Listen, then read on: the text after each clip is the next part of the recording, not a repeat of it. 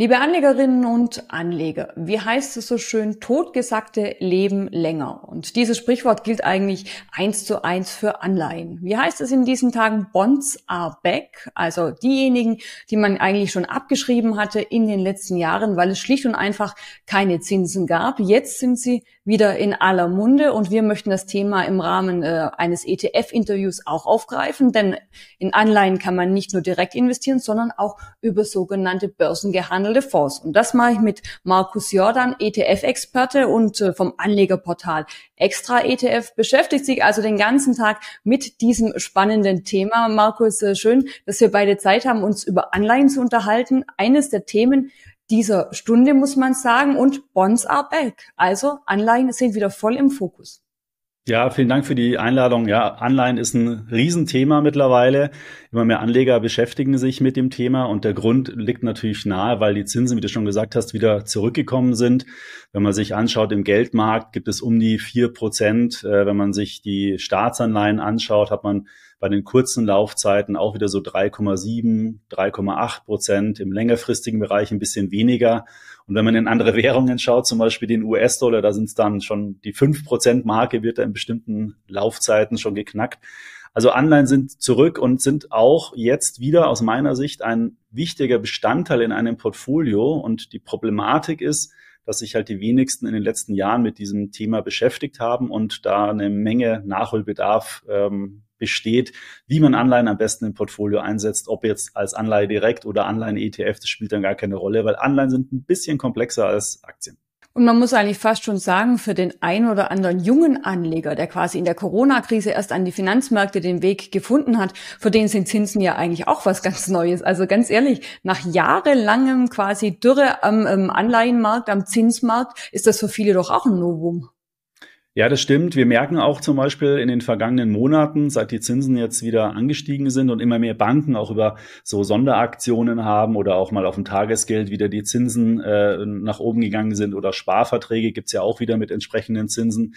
Da merken wir schon, dass auch das Interesse am Kapitalmarkt etwas zurückgegangen ist, weil natürlich jetzt der Druck nicht mehr so groß ist, jetzt unmittelbar was mit seinem Kapital langfristig für, für die Altersvorsorge zu machen, in, in Form von Aktien oder Aktien-ETFs, sondern es reicht, es einfach mal so ein bisschen auf dem Tagesgeld auch liegen zu lassen mit zwei, drei Prozent, vier Prozent, je nach Bank. Ähm, da ist der Druck nicht mehr so groß. Aber es ist natürlich auch ein bisschen trügerisch, denn langfristig bieten Aktienanlagen nach wie vor die höchste Rendite.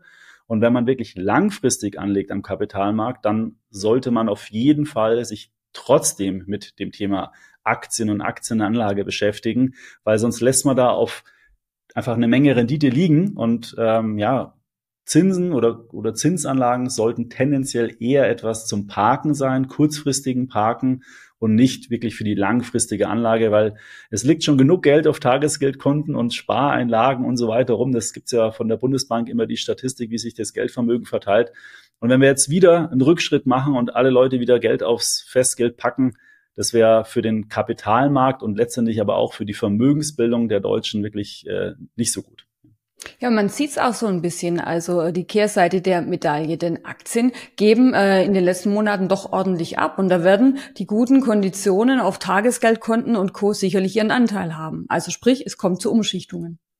Ja, ich weiß nicht, ob das wirklich Umschichtungen sind. Also, weil ich glaube nicht, die, die Ratio ist nicht, oh, jetzt verkaufe ich meine Aktien und kaufe dafür nur noch Anleihen, sondern ich glaube eher, dass Neuanlagen, die man vielleicht getätigt hätte, ähm, sich einfach überlegt und sagt, naja, wieso soll ich jetzt in die Aktienmärkte investieren? Läuft ja gerade nicht so gut, ist ja eher eine Seitwärtsentwicklung, mal geht's runter, mal nach hoch. Also das ist nicht so eine, eine Aufbruchstimmung im Aktienbereich. Ähm, es gibt auch viele Risiken im Aktienbereich, äh, Kriege und, und sonstige wirtschaftliche Entwicklungen, die da so immer wieder durch die Medien geistern und die man spürt. Und da ist die naheliegendste Entscheidung dann zu sagen, ja, dann packe ich es erstmal auf ein Tagesgeldkonto, krieg meine drei Prozent und warte mal ab. Ja, also das ist schon durchaus nachvollziehbar, finde ich auch. Ähm, da muss man aber auch nur beachten dabei, letztendlich gibt man einer Bank damit einen Kredit. Ja, man, die Bank, äh, ich zahle das Geld aufs Konto ein und die Bank kann damit letztendlich machen, was sie möchte, in bestimmten Rahmenbedingungen natürlich. Und äh, ob man das dann will, in einer wirtschaftlich schlechten Lage der Bank einfach so Geld geben für drei Prozent oder ob es dann nicht vielleicht doch sinnvoller ist, sich mit dem ordentlichen Portfolioaufbau zu beschäftigen. Also meinem Aktienportfolio auch zum Beispiel Anleihen beizumischen, die ja ganz spezifische Vorteile auch bieten in einem Portfolio-Kontext. Sie geben Sicherheit, Stabilität, jetzt auch wieder Erträge. Ob es dann nicht vielleicht besser ist, das so zu machen, würde ich sagen, ja, es ist besser. Tagesgeld, äh, äh, kurzfristig kann man es auf der Bank liegen lassen. Wenn es wirklich längerfristig ist, dann unbedingt ins Portfolio umschichten, entweder dann in Anleihen, Anleihen-ETFs oder auf jeden Fall nicht auf der Bank lassen. Ja, das ist ein guter Punkt, Markus. Natürlich nicht alles auf eine Karte setzen. Das haben wir ja in den letzten Jahren schon äh, gelernt. Äh, mal sind die Aktien vorne, dann kommt der Zins zurück, dann verschiebt sich das wieder, dann wird die Anleihenklasse wieder attraktiver. Also wirklich äh, verschiedene Anlagenklassen ins Depot packen. Und jetzt äh, schauen wir mal ganz konkret auf die Anleihen. Man kann sie einerseits direkt an der Börse handeln oder es gibt sogenannte Anleihen-ETFs. Kannst du uns da so ein bisschen Licht ins Dunkel bringen? Wo sind Vorteile, wo liegen Nachteile? Ja, du hast ja schon gesagt, es gibt diese zwei Varianten und jede hat so bestimmte Vor- und Nachteile. Wenn man sich mal nur die Anleihen anschaut, da habe ich ein sehr transparentes Investment. Wenn ich mir jetzt zum Beispiel eine Porsche-Anleihe anschaue, da weiß ich, okay, der Schuldner ist Porsche, die hat vielleicht drei Jahre Laufzeit, hat vielleicht eine Rendite von vier Prozent, vielleicht auch einen Zinssatz dann von vier Prozent. Und am Ende dieser drei Jahre kriege ich mein Geld wieder, sofern äh, die Anleihe oder der Emittent nicht pleite geht. Ist also relativ einfach zu äh, erfassen und überschauen. Problematisch ist allerdings, dass ich halt nicht unendlich breit streuen kann, weil dann müsste ich mir halt sehr viele einzelne Anleihen kaufen. Und wenn dann Anleihen bestimmte Mindeststückelungen haben, dann äh, zum Beispiel 1000 Euro und wenn ich jetzt 30 Anleihen kaufen würde, bräuchte ich ja schon mindestens 30.000 Euro, äh, um so ein diversifiziertes Portfolio zusammenzustellen. Also das ist dann ein bisschen schwierig und da muss man ein bisschen drauf achten. Auch man kann nicht jede Anleihe, sagen wir mal, sehr liquide handeln bei euch an der Börse Stuttgart gibt es ja ein Anleihensegment, wo dann die Anleihen handelbar sind. Das ist gut. Ähm, aber äh, es gibt viel, viel mehr Anleihen, als zum Beispiel ihr an der Börse auch handelt. Das heißt, nicht jede Anleihe ist wirklich gut handelbar. Und die ETFs, die anderen ETFs, die haben jetzt halt wieder den Vorteil, wie ein klassischer ETF auch. Da sind hunderte Anleihen in einem ETF gebündelt. Den ETF kann ich ab 100, 200 Euro und so weiter kaufen. Ich weiß auch grob, was drin ist. Ein immer rollierendes, niemals endendes ETF, äh, Anleihenportfolio. Und ich weiß auch, welche Anleihen gekauft werden. Also sind es Unternehmensanleihen oder Staatsanleihen. Das heißt, ich habe da auch eine gewisse Transparenz, aber nicht unbedingt die Transparenz im Sinne von, wenn ich heute kaufe und in drei Jahren verkaufe, um bei dem Vergleich mit der Porsche-Anleihe zu bleiben, da weiß ich nicht unbedingt ganz genau, was ich heute rausbekomme, weil die Anleihen, die da drin sind, die schwanken natürlich mit dem Zinsniveau und äh, immer wenn eine Anleihe fällig wird, wird wieder eine adäquate, dazu passende, diesem Portfolio passende wieder reingekauft. Somit habe ich dieses unendliche Portfolio und das macht es immer ein bisschen intransparent, von der Sichtweise ja, welche Rendite kann ich denn wirklich mit dieser Anleihe erzielen? Also da muss man ein bisschen gucken, was einem lieber ist sozusagen. Also wenn ich das kurz zusammenfasse, ein Vorteil ist natürlich, dass man über den ETF einen ganzen Korb kauft, also sprich verschiedene Emittenten, verschiedene Länder, auch so ein bisschen das Risiko eines äh, Ausfalls äh, kompensieren kann. Sprich, wenn von den 30 oder 50 Anleihen eine ausfällt, dann macht das in diesem Korb nicht so viel aus, wie wenn ich die direkt im Depot habe. Es ist einfach zu handeln, also mit kleineren Sizes, kleineren Stücken, weil leider am Anleihenmarkt oft äh, Privatanleger untaugliche Sizes äh, herrschen. Das heißt, eine Mind Mindesthandelbarkeit von 50.000 Euro. Das, da kann man sich ein Portfolio im klassischen Sinne so nicht aufbauen, aber eben dieses Kursänderungsrisiko. Also sprich, äh, wie bei einer Aktie, wenn ich sage, in zwei Jahren gehe ich raus, kann sein, die Kurse sind ein bisschen gestiegen oder sie sind ein bisschen rückläufig gewesen. Ähm, insofern äh, Licht und Schatten, äh, während eben der Kauf der Direktanleihe insofern äh, von Vorteil ist, wenn man sagt, man hat die klare Laufzeit, kriegt seinen Zins, hat aber eben wie gesagt, hier das Emittentenrisiko. Also da muss jeder schauen, was passt so zu mir, vielleicht auch, wie lange ist mein Anlagehorizont, welches Ziel verfolgen wir. Ich habe jetzt noch was äh, Spannendes bei euch auf der Webseite gesehen, iBond ETFs, also ein ganz neues Produkt, äh, die eben einer dieser Themen äh, entgegenwirken möchten. Erklär mal, was genau steckt da dahinter? Ja, genau. Der, der iBond oder die iBonds, die sind neu. Das ist eine Produktpalette von dem Emittenten iShares. Ähm, letztendlich die Art und Weise dieses Fonds äh, gibt es schon viel, viel länger und gibt es im aktiv gemanagten Bereich auch schon sehr, sehr lange. Das sind letztendlich Laufzeitfonds, wenn man es äh, einfach übersetzen will. Und in dem Fall sind es halt Laufzeit-ETFs. So, was ist jetzt der Unterschied zu einem klassischen Anleihen-ETF? Das ist relativ simpel. Ich hatte ja vorhin gesagt, dass ein Anleihen-ETF ein immer rollierendes Portfolio ist. Also wenn man zum Beispiel sich einen Anleihen-ETF auf Staatsanleihen Europa mit einer durchschnittlichen Laufzeit von drei Jahren zum Beispiel so ein Produkt raussucht, dann ist in diesem Portfolio immer im Durchschnitt eine dreijährige europäische Staatsanleihe enthalten. Wenn eine fällig wird, kommt wieder eine neue dreijährige rein und somit ist es eben unendlich und rollierend. Bei den Laufzeit-ETFs ist es anders. Da ist es so, der ETF hat eine feste, definierte Laufzeit, also auch sagen wir mal zum Beispiel drei Jahre. Und am Ende dieser drei Jahre wird der ETF aufgelöst und ich kriege das Geld wieder. So, und was passiert oder was wird in den ETF dann gekauft? Da werden auch Anleihen reingekauft, die aber eine maximale Laufzeit von drei Jahren haben. Ja, und das heißt, wenn ich die heute kaufe, dann weiß ich, okay, in, in, was für ein Portfolio investiere ich denn? Welche Rendite haben diese Anleihen? Und ich weiß auch, dass die alle in drei Jahren fällig werden. Und somit habe ich sozusagen den gleichen Effekt, als wie wenn ich eine Anleihe direkt kaufen würde, also die Transparenz, die ich vorhin angesprochen hatte. Nur jetzt die Vorteile noch on top mit der breiten Diversifikation und der Transparenz. Was für eine Rendite werde ich denn mit dem Investment in diesen iBond ETF auch am Laufzeitende ähm, verdienen? Und das ist natürlich so ein Hybrid, sage ich mal, zwischen der, den Vorteilen, die ein Anleihen-ETF bietet und der Transparenz im Sinne von, wie ich es vorhin mit der Einzelanleihe beschrieben habe, von dem Kauf einer Einzelanleihe. Es ist ein richtig gutes Produkt. Es wird auch sehr, sehr gut angenommen. Ähm, gerade wenn man weniger Kapital hat oder nicht so viel in einzelne Anleihen investieren will, ist das eine wirklich ganz gute Alternative. Und was man da auch noch ganz toll machen kann, da gibt's äh, vom, vom Emittenten iShares sind verschiedene Laufzeitenbänder jetzt emittiert worden, also 2026, 2027, 2028. Und wenn ich jetzt einen Anlagebetrag hätte, dann könnte ich mir natürlich ein Drittel in den einen, ein anderes Drittel in den zweiten, ein anderes Drittel in den dritten. Und somit habe ich dann jedes Jahr quasi eine Fälligkeit und kann dann auch wieder reagieren, wenn die Zinsen dann zum Beispiel gestiegen sind, kann ich wieder in eine neue Tranche investieren, ähm, die, die ähm, dann halt vielleicht höhere Zinsen äh, bietet. Und somit kann ich mir so eine Zinstreppe quasi aufbauen. Also auf jeden Fall ähm, eine klar definierte Laufzeit. Man weiß, wann wird das Geld fällig, zu welchem Betrag bekomme ich das Ganze rückerstattet, aber man kann breit streuen. Ähm, insofern äh, spannende Idee. Ähm, das Thema Anleihen ist momentan groß. Ich vermute auch, das Angebot an Anleihen-ETFs ist entsprechend groß, oder?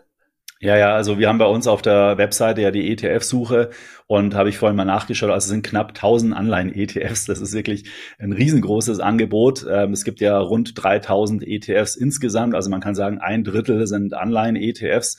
Also da ist die äh, ja, Komplexität schon äh, gewissermaßen gegeben, dann den richtigen ETF zu finden. Wenn man sich mal anschaut, mal so ganz grob versucht äh, einzuordnen, dann haben wir ungefähr die eine Hälfte sind ETFs auf Staatsanleihen in, aus unterschiedlichen Ländern und die andere Hälfte sind Unternehmensanleihen. Bei den Unternehmensanleihen gibt es dann ja auch wieder verschiedene Risikolevels, also sichere Unternehmen, sowas wie, was weiß ich, Siemens als Beispiel oder vielleicht nicht so sichere Unternehmen. Das sind dann halt aus der zweiten Reihe Unternehmen, die dann höhere Zinsen auch bezahlen. Und dann hat man noch ungefähr eine Aufteilung, so die eine Hälfte ist auf in Euro notierte Anleihen und die andere Hälfte ist auf US-Dollar notierte Anleihen. Es gibt auch Exoten, es gibt zum Beispiel auch Schweizer Franken Anleihen ETFs oder, oder aufs Pfund und solche Sachen, also die jetzt so im klassischen Anlagebereich nicht so eine große Rolle spielen, sage ich mal. Da spielt sich schon die, die Welt eher im Euro- und Dollarraum ähm, ab. Und ähm, ja, wenn man sich die Top 5 ETFs mal anschaut, also die größten ETFs, ähm, die es im Anleihenbereich gibt, da haben wir auch eine Liste ja vorbereitet. Das sind dann Produkte, die auf Unternehmensanleihen gehen oder auch mal auf Staatsanleihen. Was da allerdings auch interessant ist, viele von diesen Produkten haben eher kurze Laufzeiten. Also nicht jetzt so ultra lange Laufzeiten. Und das könnte vielleicht ein Signal sein, dass Investoren Anleihen wirklich eher als Stabilität im Portfolio einsetzen, also als Sicherheitsanker da den Zins mitnehmen wollen, aber möglichst wenig Schwankungen, Kursschwankungen haben wollen, weil das erreiche ich ja, indem ich kurzlaufende Anleihen kaufe. Und äh, ja, äh, von der Allokation her, von den Währungen ist es ein Mix zwischen Dollar und Euro. Ähm, ja, also äh, es kommt immer darauf an, wie man einen Anleihen-ETF auch einsetzt. Ja, will ich ihn als Sicherheitsanker haben, dann eher kurze Laufzeit, wahrscheinlich Euroraum. Will ich es als Spekulation haben, wenn ich jetzt zum Beispiel auf wieder sinkende Zinsen setze, dann könnte ich mir langlaufende Anleihen-ETFs kaufen, also wo Anleihen mit langer Laufzeit drin sind, weil die sehr sensibel dann auf Zinsänderungen reagieren und vom Kurs ja dann steigen. Also es kommt ein bisschen drauf an, die, die Vielfalt ist da sehr, sehr groß. Ähm, es sind aber halt auch als Nachteil dann viele Parameter, die ich beachten muss, die ich bei einer klassischen Aktienanlage halt nicht beachten muss. Weil wenn ich jetzt ein MSCI World kaufe, dann ist klar, da sind die 1600 größten internationalen äh, Aktien drin der Industrieländer und fertig. Ja, wenn ich einen Anleihen-ETF kaufen will, muss ich halt gucken, okay, welche, welcher Emittent ist da drin, welche Bonitäten haben die, welche Laufzeiten sind da drin, ähm, wie, wie verhält sich das, was für Typen von Anleihen sind das. Und das ist halt einfach ein Stück weg komplexer. Das Thema ETFs ist ja nicht erst seit heute äh, spannend, äh, egal ob man sich jetzt für einen Anleihen-ETF entscheidet oder sagt, äh, die Aktienkomponente ist mir wichtig. Ähm, wo können sich Anleger informieren? Also auf der Webseite der Börse Stuttgart, wir haben ja beispielsweise unsere Most Actives, da sieht man genau, was wird gehandelt, was mögen die Anleger. Es gibt Feinde, aber was ist für die Anleger, die sagen, ich möchte ein bisschen mehr Informationen haben? Ich sagte schon, du beschäftigst dich den ganzen Tag mit ETFs. Was genau können Anleger bei euch an Infos finden? Wie kann man sich weiter in die Materie einarbeiten? Arbeiten? Ja, also für Anleihen würde ich auf jeden Fall eure Webseite empfehlen. Da gehe ich auch selber drauf. Ähm, ich habe selber Anleihen im Portfolio. Da habe ich bei uns auf dem YouTube-Kanal auch schon mal drüber gesprochen. Äh, da braucht man einfach ein gutes Tool, wo man selektieren kann nach bestimmten Parametern. Das habt ihr mit eurer Anleihensuche. Und wichtig ist auch da, dass ich dann auch sicher sein kann, dass ich die Anleihen handeln kann. Ja, weil ich habe ja gesagt, Anleihen sind eher illiquide und das kann man bei euch an der Börse sehr gut machen. Beim Bereich Anleihen-ETFs, da würde ich natürlich unsere Webseite empfehlen. Ich meine, da haben wir uns wirklich viel Mühe gegeben, da unterschiedlichste Parameter vorzugeben und die Anleihen-ETFs sehr gut zu klassifizieren. Man kann also zum Beispiel sich äh, Anleihen-ETFs auf Staatsanleihen in einem bestimmten Laufzeitband raussuchen. Man kann dann auch noch Filter anwenden, wie ich möchte nur Anleihen-ETFs haben, die im April ausschütten oder so, also etwas exotischere ähm, ähm, Filter noch mit anwenden. Und das macht eine gute Anleihen-ETF-Suche für mich aus, dass man einfach sehr feingliedrig aus diesem großen Universum den richtigen Anleihen findet. Und da ist es aus meiner Sicht immer sehr, sehr gut, äh, zu einem Spezialisten zu gehen. Und so sehen wir uns halt einfach als die Spezialisten im Bereich äh, ETFs. Wie sieht's aus mit weiteren Informationen auf eurer Webseite? Es gibt ähm, Portal, also es gibt ja nicht nur, ähm, es gibt Podcasts, ihr habt einen YouTube-Kanal, der aktuell ähm, schon mit den ersten Videos äh, befüllt wird und äh, ihr habt natürlich auf eurer Webseite auch viele Hintergrundinformationen. Also sprich, was gibt's für Neuerungen in der ETF-Branche? Was taugt das eine oder andere? Also auch mal wirklich Vor- und Nachteile gegenüberstellen. Auch wichtig, damit der Anleger eben sieht, es tut sich so viel in dem Bereich und manchmal braucht man schlicht und einfach auch ein paar Hintergrundinfos. Ja, also da kann ich auch mit Fug und Recht sagen, bei uns findet man wirklich alles zum Thema ETFs, also von exotischen Themen, wie funktioniert ein Short-ETF, bis zu klassischen Fragen, wie viel ETFs soll ich denn eigentlich in mein ETF-Portfolio packen? Also wir versuchen da schon wirklich ein vollkommen umfassendes äh, ähm, ja, ähm, Bandbreite an allen möglichen relevanten Fragen darzustellen. Und du hast es schon angesprochen, auf der Webseite finde ich Tools, wo ich mich über die Produkte informieren kann, Rechner, aber auch Artikel zum Nachlesen und natürlich unser Newsbereich. Aber wir sind auch auf Social-Media-Kanälen sehr aktiv. Also gerade auf unserem Instagram-Kanal versuchen wir diese ganzen doch teilweise komplexeren Themen sehr snackable, wie man sagt, einfach zu verstehen, äh, zu posten. Und dann seit ja jetzt schon fast ein Jahr haben wir unseren YouTube-Kanal refreshed. Da kommen immer zweimal in der Woche ähm, verschiedene Interviews und auch Wissensthemen. Und wer da einfach ein bisschen ja, mehr in die Materie einsteigen will, der findet da also bei uns wirklich alle möglichen Informationen. Da kann ich jeden nur einladen, da bei uns mal vorbeizuschauen. Ja, klingt spannend. ETFs sind ein spannendes Thema, sind einfach zu verstehen. Es gibt aber auch einige Besonderheiten, exotische Ausgestaltungen. Also lohnt sich so ein bisschen in das Thema einzulesen. Markus, ganz herzlichen Dank für die Einschätzungen zum Thema Anleihen. Wie sagt man so schön? Bonds are back, auch mit einigen Neuerungen im ETF-Bereich. Vielen Dank. Ja, vielen Dank für, für das Gespräch. Hat mir sehr viel Spaß gemacht. Danke.